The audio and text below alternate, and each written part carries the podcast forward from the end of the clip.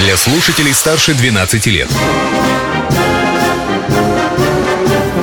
Колесо истории на «Спутник FM.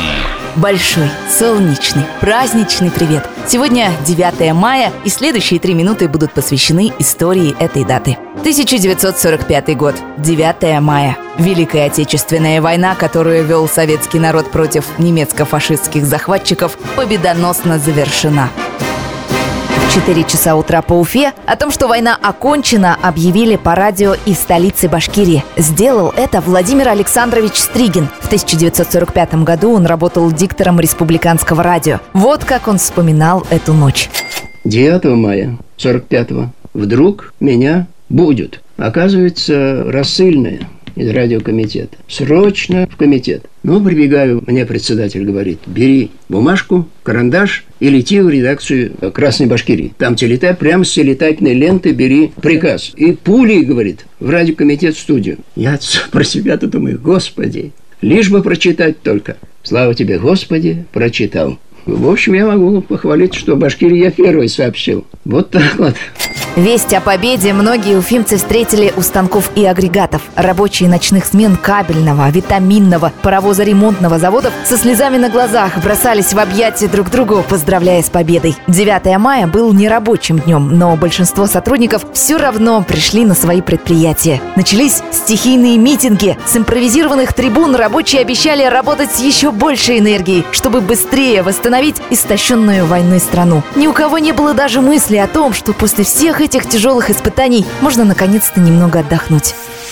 Победный 45-й. 9 мая 45-го Уфа с самого утра уже была украшена красными флагами и транспарантами. Весь день на улицах столицы Башкирии гремела музыка. Жители центра города собрались перед театром оперы и балета. Народу было уйма. Безудержное веселье не остановил даже ливень. Все промокли до ниточки, но никому до этого дела не было. Кто-то пел, кто-то плясал, а кто-то играл на гармошке. Праздничное настроение царило по всей республике вспоминает Лира Гарифовна Гизатулина.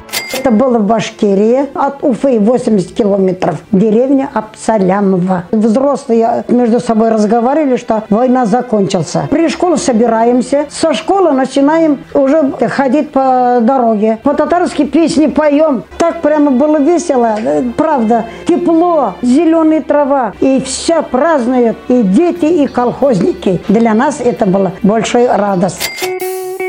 Это был незабываемый день. Жаль, что тех, кто видел его своими глазами, с каждым годом становится все меньше.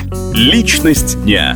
Очевидцем и непосредственным участником этих событий был также именинник этого дня, поэт и композитор Булата Куджава. Когда началась война, ему было всего 17 лет. Полгода девятиклассник Акуджава штурмовал военкомат и впоследствии в воспоминаниях называл себя и своих сверстников очень смешными солдатами. Но именно этот опыт и стал основой его лучших стихов и песен.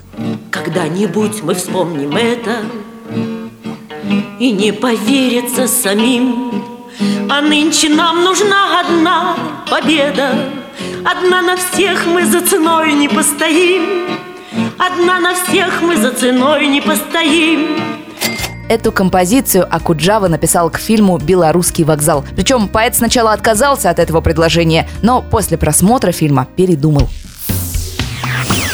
А еще сегодня второе воскресенье мая, Всемирный день матери. Так что, если вы еще не успели сегодня уделить время человеку, который подарил вам жизнь, не расстраивайтесь, просто запомните другую дату. Последнее воскресенье ноября. Именно в этот день День матери отмечается в России. На этом наш экскурс в прошлые даты завершается, но завтра новый день и новые истории. Всех еще раз с праздником, с Днем Великой Победы!